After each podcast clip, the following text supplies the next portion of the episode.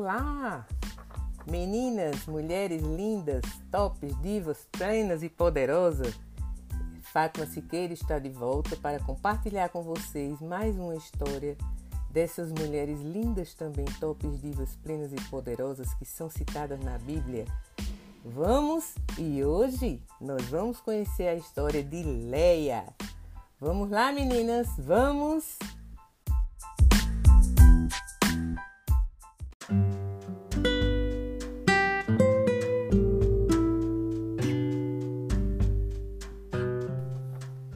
Vamos lá? Quem era Leia? Leia foi a primeira esposa de Jacó. Sua irmã mais nova, Raquel, era a outra esposa dele. Essa informação a gente encontra em Gênesis 29, de 20 a 29. E o que ela fez? O que foi que Leia fez? Leia foi mãe de seis filhos de Jacó. Essa informação está em Ruth 4:11. Jacó queria ter se casado com Raquel, não com Leia. E aí, gente? Isso vai dar uma confusão, não vai? Mas o pai das moças, Labão, fez com que Leia tomasse o lugar de Raquel. E aí? Misericórdia. Quando Jacó percebeu que tinha sido enganado e tinha se casado com Leia, ele confrontou Labão. Labão disse que não era costume a filha mais nova se casar antes da velha. Daí, uma semana depois, Jacó se casou com Raquel. Essa informação está em 29, em Gênesis 29, de 26 a 28. Meu Deus do céu, e aí, gente? Já imaginaram a gente numa posição dessa que o pai bota a gente para casar num lugar de outra, da, da irmã? Meu Senhor. Mas vamos ver o que é que isso vai dar, né? Jacó amava mais Raquel do que Leia. Essa informação a gente encontra em Gênesis 29 e 30.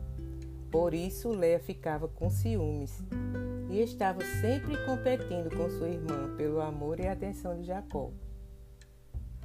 Deus viu que Leia estava passando e a abençoou com seis filhos e uma filha. Essa informação a gente encontra em Gênesis 29, 31. Meu Deus, e o que é que a gente pode aprender com, com Leia numa situação dessa, hein, gente? Vamos ver, né? Leia confiava em Deus e orava a Ele. Embora tivesse problemas com a sua família, ela conseguia ver como Deus a estava ajudando e era grata por isso. A gente encontra também em Gênesis 29, 32 a 35 e em 30 20. A vida dela mostra de maneira realista que a poligamia não funciona, embora Deus tenha tolerado essa prática por um tempo. O padrão de casamento aprovado por Deus é que o homem tem apenas uma esposa e a mulher apenas um marido. Essa afirmação a gente encontra em Mateus 19, 4 a 6. Mas a gente vai conhecer a história aflitiva das irmãs que construíram a casa de Israel. O dia estava amanhecendo e Léa sabia que logo seria descoberta. Ela estava deitada nos braços de Jacó, que em pouco tempo descobriria que ela não era Raquel, a irmã mais nova.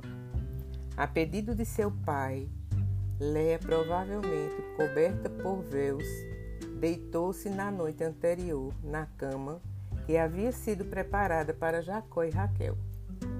Imagine como Jacó deve ter se sentido quando de manhã descobriu a verdade. Indignado, discutiu com Labão, pai de Leia.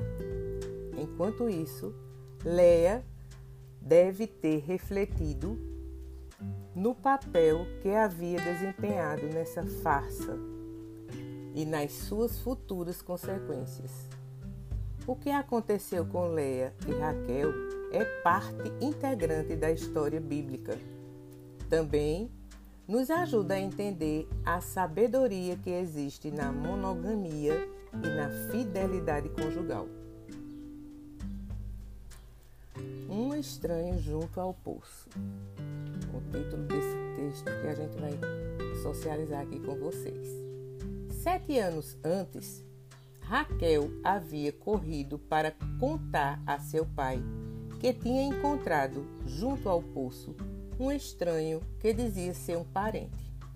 Era seu primo Jacó, filho da irmã de seu pai e adorador de, de, de Deus.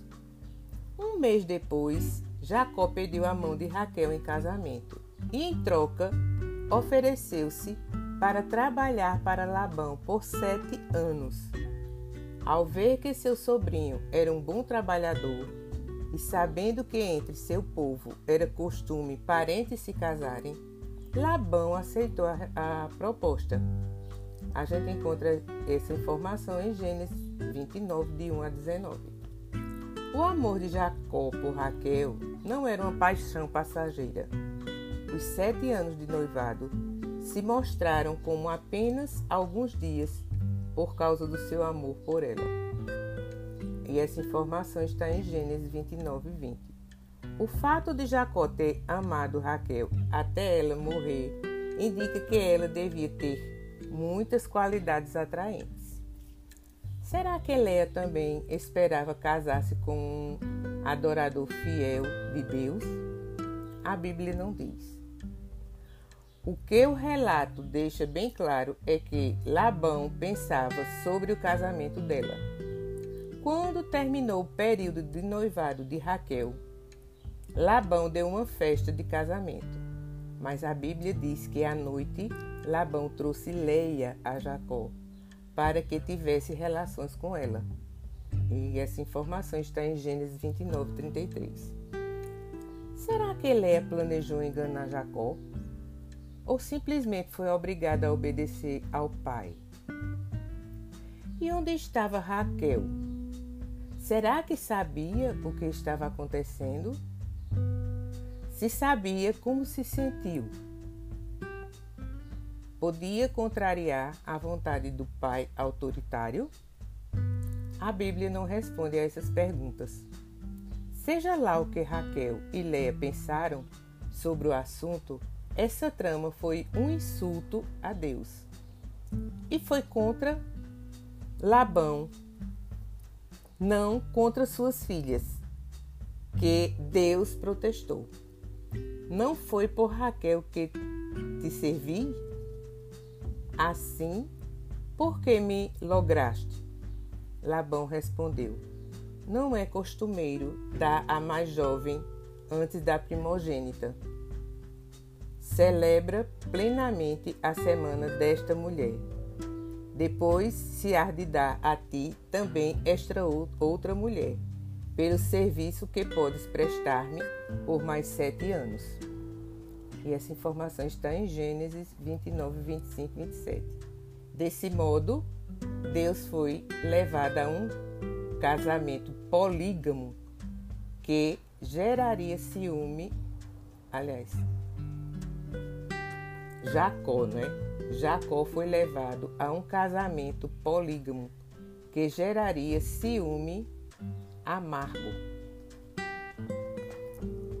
E a gente refletindo esse momento, essa passagem onde Jacó foi enganado por Labão e as filhas provavelmente obrigadas a obedecer ao pai por uma crença, não é?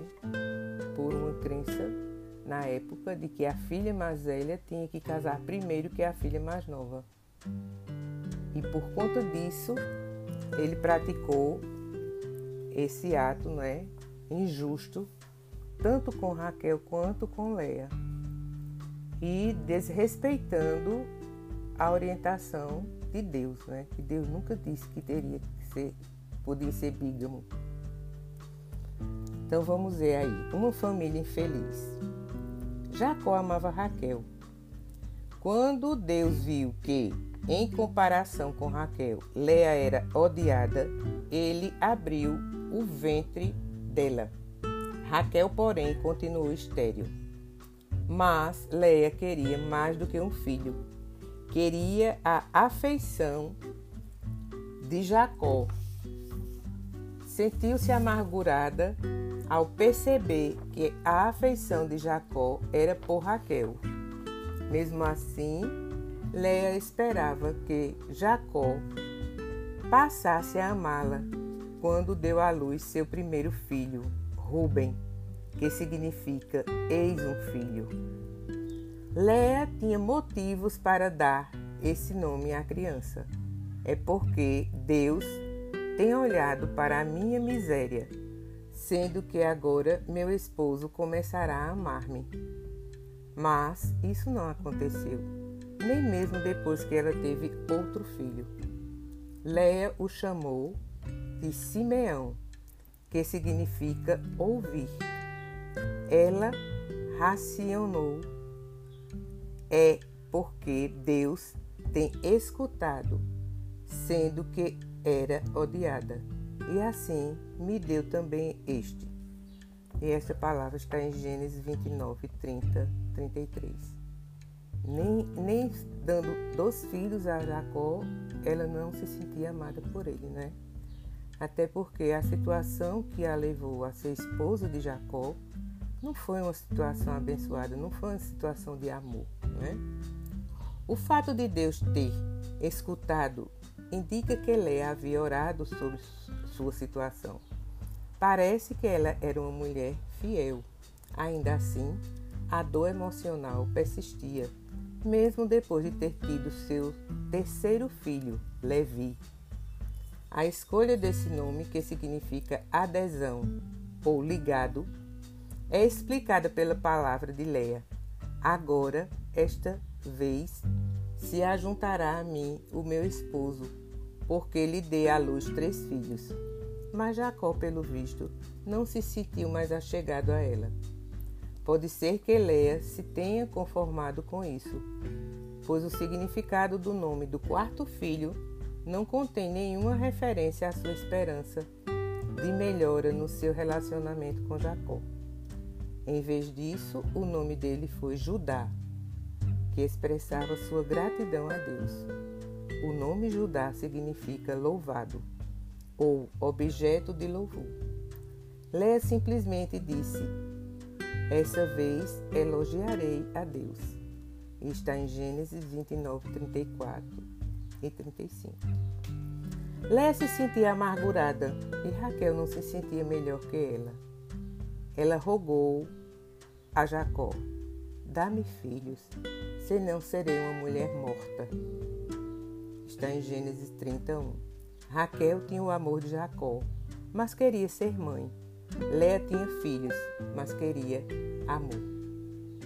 Uma desejava o que a outra tinha, e nenhuma das duas era feliz. Ambas amavam Jacó e queriam ter filho dele. Sentia o ciúme uma da outra. Que situação triste para aquela família. E hoje a gente para por aqui.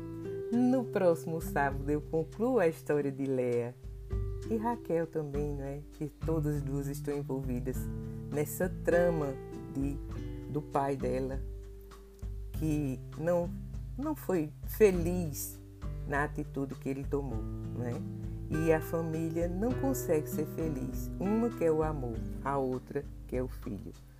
E que Deus nos ajude a refletir essa história de Leia.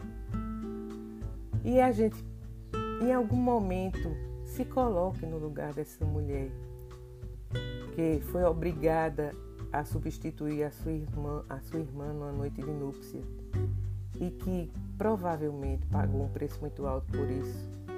Mas Deus foi misericordioso com ela.